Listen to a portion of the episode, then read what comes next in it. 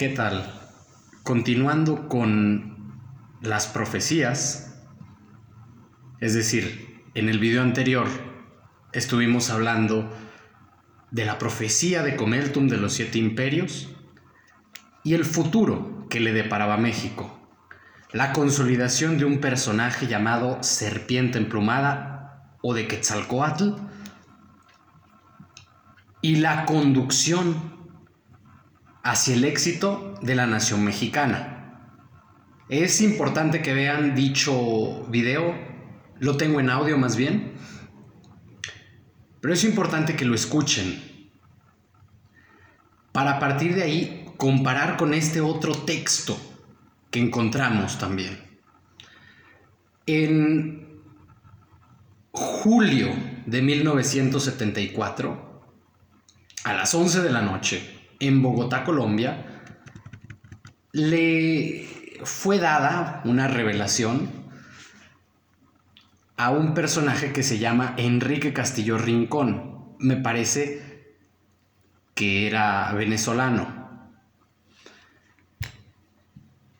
Este hombre supuestamente tenía contactos con, con seres de otros mundos y independientemente de lo que fuera, él de alguna manera recibía información sobre cosas que iban a ocurrir en el futuro.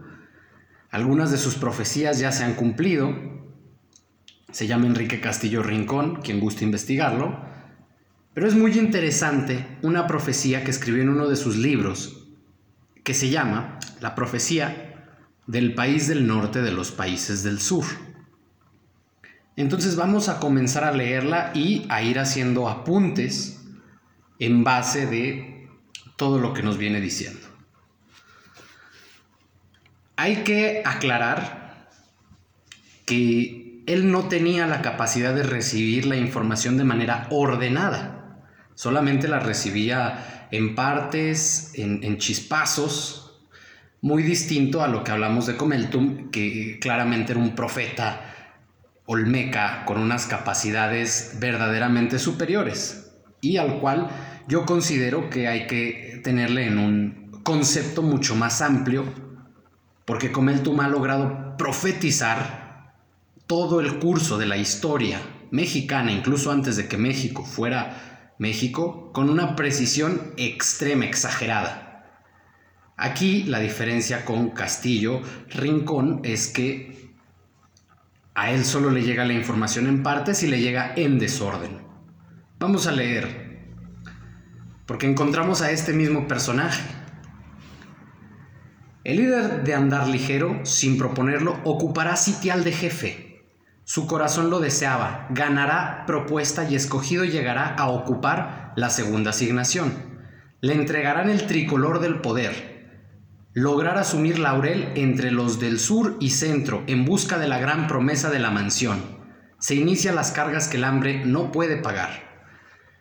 Muy bien, aquí habla de un líder de andar ligero, es decir, que tiene una forma muy específica de caminar. No es una forma de, de arrastrar los pies, ni pesada, ni dejándose caer, sino es un líder de andar ligero. ¿De qué país es este líder? Pues de los países del norte, pues de los países, es el país del norte de los países del sur. Es decir, más adelante vamos a ver qué país es y por qué consideramos que es México. El líder ganará cartas únicas ante el Comité de las Naciones, le darán bolsa con apreciado tesoro, las grandes y ricas le participarán de sus vestiduras, la subterránea riqueza no encontrará fácil beneficio. Tenemos a un líder que tiene el poder del tricolor y que toma el control del centro y del sur. Suena exactamente el mismo planteamiento de serpiente emplumada que toma el control de, de Centroamérica y Sudamérica. Es muy interesante todo esto. Aquí agrega cosas como las cartas que recibe ante el Comité de las Naciones y habla de que las grandes y ricas le participan de sus vestiduras. ¿Qué significa esto? Bueno, que evidentemente tiene tratos con las grandes y las ricas y participan de aquello en lo que él se viste y muestra al público. Fíjense qué interesante historia se va hilando.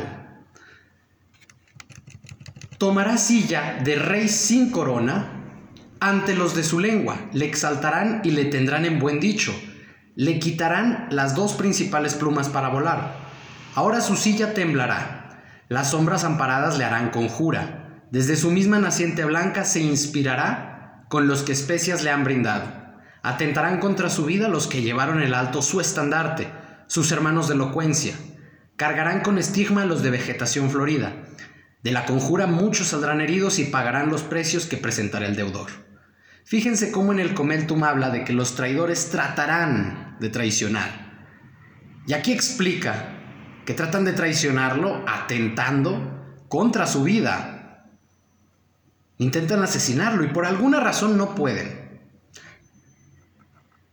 Hay otra anotación muy importante que es, el Comeltum habla de que Quetzalcoatl es emperador sin trono. Y aquí este líder es rey sin corona. Entonces volvemos a ver cómo es un personaje que no ocupa el cargo oficial, al menos no inicialmente, de la conducción del Estado. Y cómo en esas condiciones es que logra ir haciendo lo que más adelante vamos a ver, que es su obra o la obra de Dios. Sus arengas disonantes, cataclismo sonará, se produce al ataque y mal librado quedará. Muchos que bien le querrían, ahora el mal le desearán. Las llenas se reparten despojo, lo mediocre toma poder, en tanto suenan cañones en otro continente. Fíjense cómo lo mediocre asciende al poder como resultado de sus arengas disonantes. Y como en un inicio había gente que le apoyaba y de pronto se vuelve contra él como resultado de estas arengas disonantes. Entonces estamos hablando de alguien con una personalidad ciertamente un tanto agresiva o con una capacidad de exaltar las emociones. Insistimos, esto no es no tiene el orden exacto, simple y sencillamente es algo que, ocurre en el proceso, ¿no? El país del norte del sur se levanta, en el país del norte del sur se levanta el que tiene la voz interior. El crisol lo ha forjado. El fuego le ha dado el temple, ha visto los mares, ha visto los valles y collados, los ha traspasado. Guarda los recuerdos bien asentados, en tanto aquel que ha entendido mi palabra, Entiende a los buscadores, la sana doctrina que levanta corazones. Ha pasado los mares y tierras, ahora aquí, ahora allá. El entendimiento está cifrado, ahora descifrado. No hay símbolos, solo la verdad se viste de palabra. Él lo sabe, nosotros lo sabemos. Este personaje es un personaje capaz de descifrar la verdad profunda de las cosas del mundo. Es capaz de traerlo con palabras. Es alguien que ha sido forjado por, por el crisol y el fuego le ha dado temple. Y vemos cómo esta línea se repite de manera muy similar en el Comeltum, con un, con un personaje que de repente está en el exilio y abre los ojos y se da cuenta de la grandeza de su pueblo. A partir de ahí el conocimiento le llegará y todas estas cosas que decía. Es decir, que este no es un proceso que llega gratis a este líder, a este emperador, a este rey. Es un proceso en el que la información tiene que llegarle y tiene que darse cuenta de las cosas. El que vino, el que se fue, el que volvió, el que se queda, le entregó un sabio proceder, símbolos que se aclaran y fortalecen, mensajes que toman forma. Su clara humildad será interpretada solo por unos, él trajo al norte procedente del sur su conocimiento. Su conocimiento vino cabalgando con los señores de la dicha, los señores del ayer, los señores de la paz. Unos llevarán el mensaje, otros lo entenderán. El trabajo en el silencio y el silencio en el trabajo. Dos grandes caminos, los actos y el conocimiento, entrarán al templo de la verdad. Fíjense cómo este personaje tiene una serie de cosas que es, no solamente habla, sino que sus actos complementan todo aquello que dice. Em, también habla de que trae conocimientos del sur, es decir, prácticamente el mismo planteamiento que hace sobre Comeltum, donde dice que comprará conocimientos de otras tierras. Entonces estamos hablando que son conocimientos clave el enmarque de Quetzalcoatl obviamente es mucho más claro en la conducción de un Estado y este texto tiene un enfoque un tanto más espiritual, pero en esencia es exactamente el mismo personaje. Habla de cómo su clara humildad es interpretada solo por pocos, es decir, que la mayoría de las personas no lo ven como alguien humilde. Y sin embargo, no hay mayor humildad que humillarse a Dios. Y lo que él está haciendo es traer la verdad, según lo que dice Enrique Castillo Rincón, traerle la verdad a los hombres, abrirles los ojos. Surgen intérpretes del conocimiento, del espacio y del tiempo. Solo uno lo podrá reconocer y alterar el camino para aclarar con luz y claro saber. Una generación de tiempo le hace fuerte e intérprete de la verdad. El cuerpo está listo, la mente está clara, su espíritu es fuerte. El que vino le entregará su visión. Varios se convertirán en mensajeros del verbo y lo tendrán. Su estímulo es el amor, su fuerza, su propio conocimiento de la verdad. Abridles las puertas y ventanas, dejad que penetren en vuestras casas sus voces y sus palabras, recibidles y os convertiréis en uno. Ellos convierten en polvo los secretos y los dan bien entendidos a quienes los buscan. Ellos harán germinar la semilla sembrada hace tiempo. Fíjense qué cosas tienen en común con Quetzalcoatl, que prácticamente es el mismo personaje. En primera habla de que es el único intérprete de la verdad y que nadie más ha sido capaz de interpretarla en, una completa claridad. Y cómo a partir de ahí surgen intérpretes que llevan el mensaje de él. Y fíjense que este texto nos pide a todos escucharle, abrir nuestras casas y abrir nuestros corazones a su mensaje. Y cómo este planteamiento es exactamente el mismo que dice, crean en su emperador. Cuando Comeltum nos, nos repite, crean en su emperador para que sean inmunes al veneno de la serpiente. Es muy bonito todo esto, porque ya no solo es un texto desperdigado por ahí, sino que estamos viendo que en el subconsciente colectivo, por si le queremos llamar de alguna manera, hay una visión sobre lo que viene pronto, sobre lo que acontecerá. Él lo sabe. Su voz interior le habla. Fortalece a los que buscan y aclara verdades a otros. He aquí al intérprete del símbolo. He aquí el resucitador de la verdad. Se rompen las voces de los impíos, se acallan los conceptos de los ignorantes y de los mediocres. Fíjense cómo a partir de su surgimiento, todas las voces de los mediocres y de los ignorantes empiezan a apagarse, dejan de tener efecto, hasta que llega un punto en el que ya no existen. Solo existe una voz, que es la voz de la verdad. Como a través de su voz interior lleva el mensaje a los hombres. Y no estamos hablando de un profeta que de repente se para en una piedra a gritar al mundo. Recordemos que es el mismo personaje que tiene el tricolor del poder y que gobierna sobre norte, sur y centro. El trueno del legendario está vacante, mientras tanto los países del sur, del norte, se conmueven. La otra fuerza no cesa en la violencia, ofrece fácilmente a depredadores sus falsas riquezas. Otras fuentes se incrementan para obtener fácil oro, fácil plata.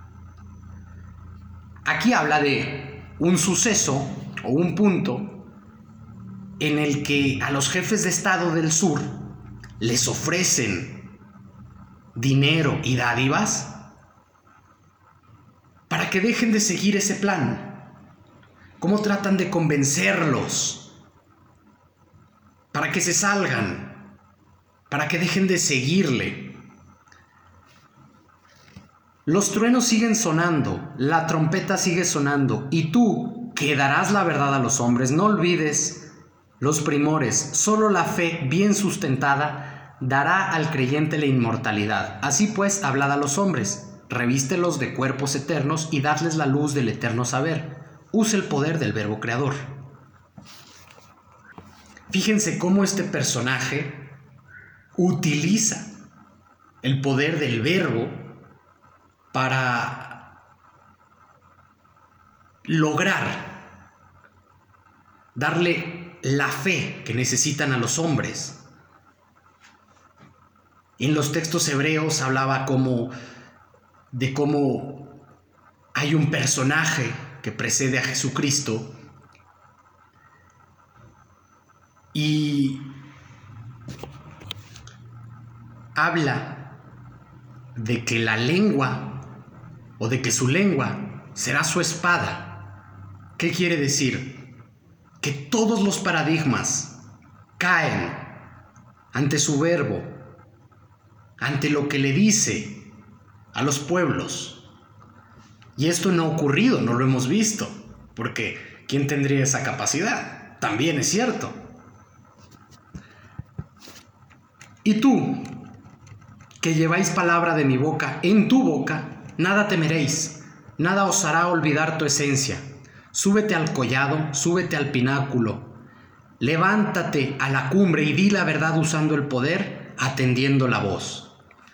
Este hombre no habla por sí, habla por la voz, habla por la verdad y no teme a nada. Está dispuesto a enfrentarse a lo que sea, con tal de decir la verdad a los hombres. Te he venido velando, la semilla está dando su fruto. Te he venido guardando, la fruta está madura ahora. Levántate y escribe, con palabras que yo os dictaré al corazón, con palabras que yo plasmaré en tu mente, y tomarás pluma cual cincel rutilante que penetrará cual acero la mente del hombre. Fíjense cómo este personaje no solamente habla, sino que escribe. Y en, en los textos, en Juan, en las revelaciones de Juan, vemos cuando el Cordero escribe un libro, no lo dice tal cual, pero el Cordero tiene un libro y es a partir de ese libro que el mundo se empieza a gobernar con aquello que Dios le ha dictado al Cordero.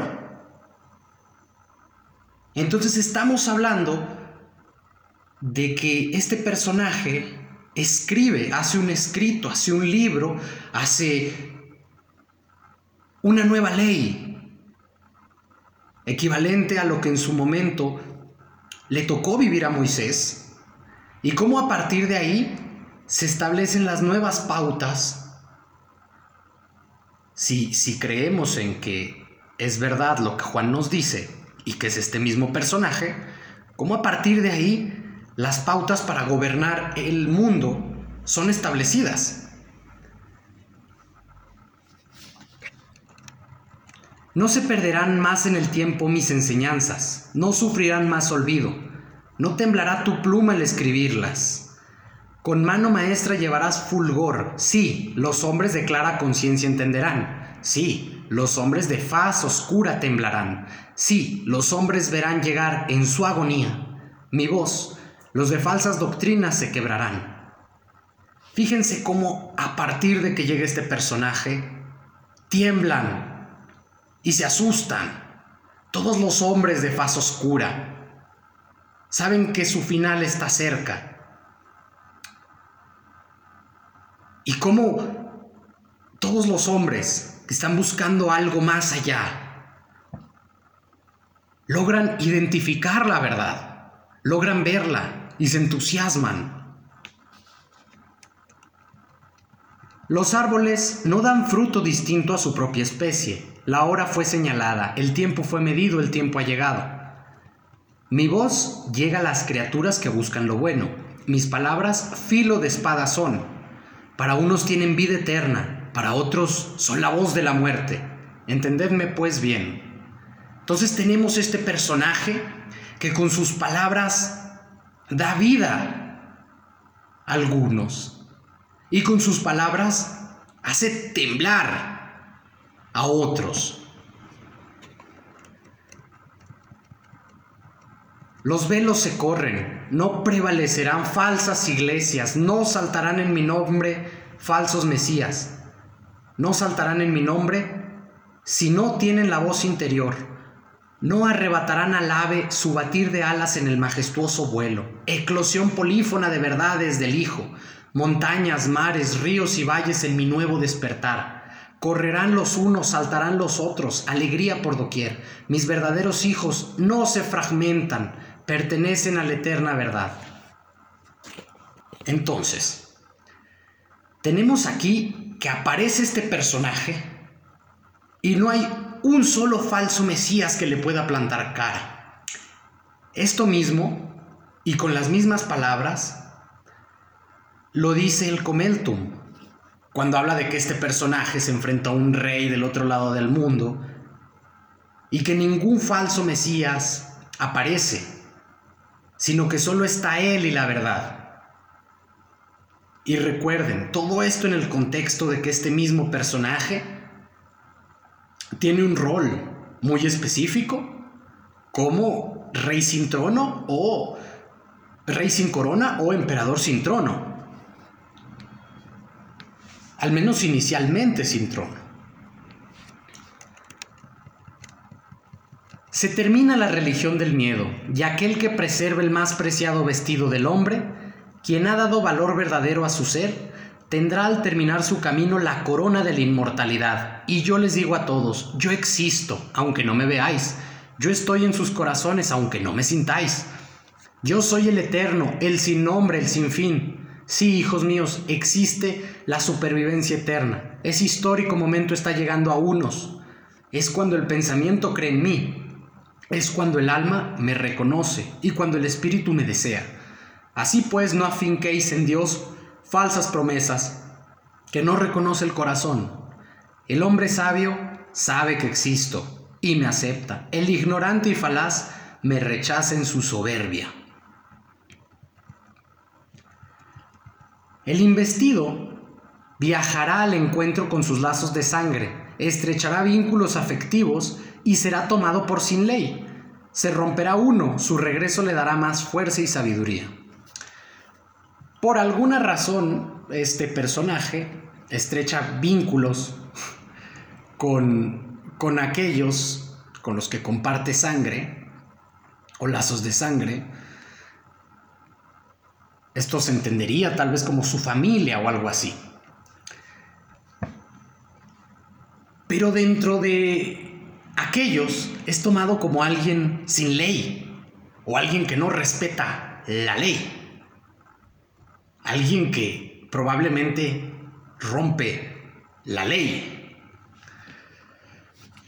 Es interesante este planteamiento.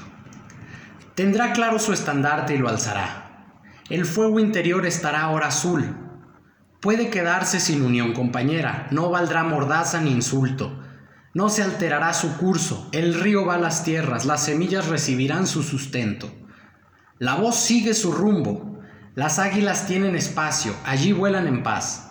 Ella le enseñará el amor y también el dolor. Los dos grandes fuerzas que modifican el espíritu del hombre. En tanto habrá señales en el cielo. Él sabrá que no está solo. Saldrá fortificado con la razón, se habrá consumado la forja y el metal, estará ahora listo. Sus hermanos elevarán la alegría y quienes le conocen admirados dirán, es él. Fíjense cómo hay señales en el cielo que le dan una sensación de que no está solo. Y esto es exactamente el mismo planteamiento de cuando aparece Quetzalcoatl y vienen estas, estos eclipses y estas señales en el cielo y la lluvia de estrellas y donde aparentemente aparecen ciertos personajes. No se le tocará en falsos intentos de hacerle callar. Su astucia se pondrá a prueba. Ahora él llevará el mensaje y su interpretación. Miradle, tiene la voz interior. Palabras claras serán entendidas. Los nudos se rompen. Su palabra cierra cicatrices. Bálsamo genuino oirá el corazón. Ahora, él entendido. Y el camino es largo pero por su sencillez le será cortado. Ven y di, escribe y acalla la insensatez y la ignominia, que tu pluma enciende el honor apagado en los corazones. Este personaje otra vez vemos cómo escribe, cómo habla, cómo a partir de ahí sana heridas en el corazón de muchísimas personas. Y esto realmente cambia todo.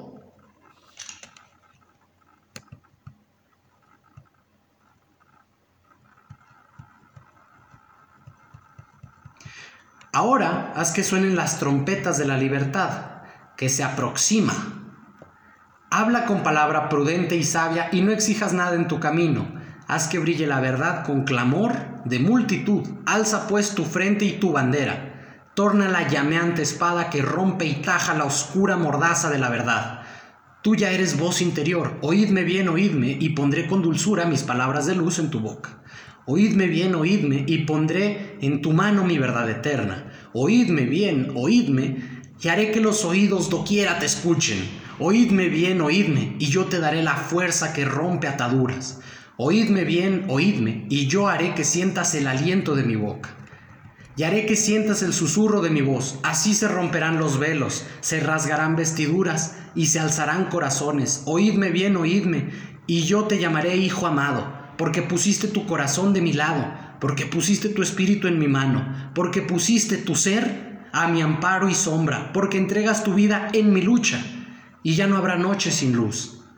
Ni desvalido estarás sin mi presencia, porque mi fuerza es tu fuerza, porque mi luz es tu amparo, porque mi voz es tu bandera, porque mi amor es la verdad de los hombres, y tú, que te acogiste a mi enseñanza, serás mi intérprete y resucitador de la verdad. Hay que recordar que este personaje tome el mando ante todos los de su lengua. Estamos regresando otra vez a un personaje que toma el mando de toda Latinoamérica. Porque todo donde se habla el español es en Latinoamérica. Y entonces regresamos al mismo planteamiento de Quetzalcoatl y al mismo planteamiento de Juan en el Cordero cuando tome el control de una cuarta parte de la tierra. Eres el toque de trompeta triunfal. Así llevarás mi palabra limpia y pura al corazón de quien te escuche. Por tanto, ve y cumple con mi llamado, y nunca más tendrás dudas ni sombras en tu camino. Tu patria será el mundo en eclosión polífona que en un lugar de llamas arderá en sabiduría. Pues bueno, esta es la reflexión que hace Enrique Castillo Rincón.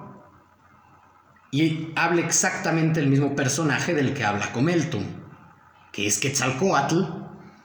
Ahora, es para todos muy interesante saber en qué momento nace o aparece Quetzalcoatl. porque el comeltum es mucho más específico. Pues bien, según el Chilam Balam de Chumayel, Quetzalcoatl está destinado a venir en un 4 Ajau. Estos Ajau son ciclos de 20 años y es importante hacer una reflexión en base de esto. Ok, vamos a revisar un texto de Frank Díaz, que es un gran estudioso de la toltequidad, para identificar estas fechas, ya que los especialistas son quienes deben de hacer los cálculos. Bueno, aquí vemos una imagen de la rueda de los catunes, cuenta de los catunes, que es la cuenta corta del calendario maya. Dice, durante el 4 Ajau Catún, que aconteció en el año 1993, entre el año 1993 y el año 2012, Seacatl, el gemelo de Quetzalcoatl, volvió a reencarnarse como Enoch o Moisés, llamado en el Chilambalam de Chumayel el Paua amarillo Campagua Tun, el amarillo Tun y el Pagua del Sur. Bueno, aquí de entrada dice que aparece otro Quetzalcoatl o gemelo de Quetzalcoatl. Yo estoy completamente seguro de que no es la reencarnación de Noki de Moisés, porque yo, a diferencia de Frank Díaz, pues sí he leído los textos hebreos. Entonces, me queda muy claro cuál es la historia y cuál es el planteamiento. Dice, ahora estamos en el 2 Ajau Katun, que es el duodécimo Katun que ocurre entre el año 2012 y el año 2032. A partir del año 2032 entraremos en el 13 Ajau Katun. Esta rueda de Katunes cuenta con los Katunes o cuenta corta. Es el de un ciclo de tiempo de 260 de años o tunes que está incluido dentro de otros ciclos de tiempos mayores. Y a su vez esos ciclos mayores dentro de otros mucho mayores todavía y así sucesivamente ciclos menores dentro de ciclos mayores. Esta rueda de los catunes comienza en el 11 Ajau Catún y se cierra en el 13 Ajau Catún. El 4 Ajau Catún, que es el undécimo Catún de los 13, dura del 7 de abril del 93 al 23 de diciembre del 2012. Fíjense, entre el 93 y el 2012. ¿Por qué es importante esto? Porque precisamente en el Comeltum plantea que alrededor de la fecha de la muerte de Colosio, pero antes de la caída del, traidor, de la primera caída del traidor, vemos, eh, es decir, cuando cae el PRI en el 2000, vemos que se levanta la insignia. Entonces, aquí ya es muy claro que es entre el 93 y el 2012. Pero si ponemos el límite que viene en el Comeltum, es evidente que nace entre el 93 y el 2000. Luego vendrá el 13 Ajaucatún. Bueno, dice, ahora estamos en el 2 Ajaucatún y luego vendrá el 13 Ajaucatún, que corresponde al santo juicio de Dios. A partir del año 2032 hasta el 2052. El 13, Ajaucatún, así dice el Chilambalam de Chumayel, el 13 Ajaucatún se lee en Quinchilcobá, que es el asiento del Catún, del Catún decimotercero. Todos iguales por dentro, los reyes de la tierra oirán el juicio de Dios nuestro Padre. Bueno, en resumen, el Chilambalam dice así respecto del 4 Ajau. El 4 Ajau Katun es el undécimo que se cuenta. Chichen Itza, orillas de los pozos del mago del agua, es su asiento. Llegará el Quetzal, llegará el pájaro verde Yaxum, llegará a Cantenal, el del árbol amarillo, llegará el vómito de sangre por cuarta vez, llegará Cuculcán, serpiente Quetzal. En perseguimiento de los Itzaes magos del agua, la cuarta vez que hable el Catún, la cuarta vez que llega al Itzá mago del agua.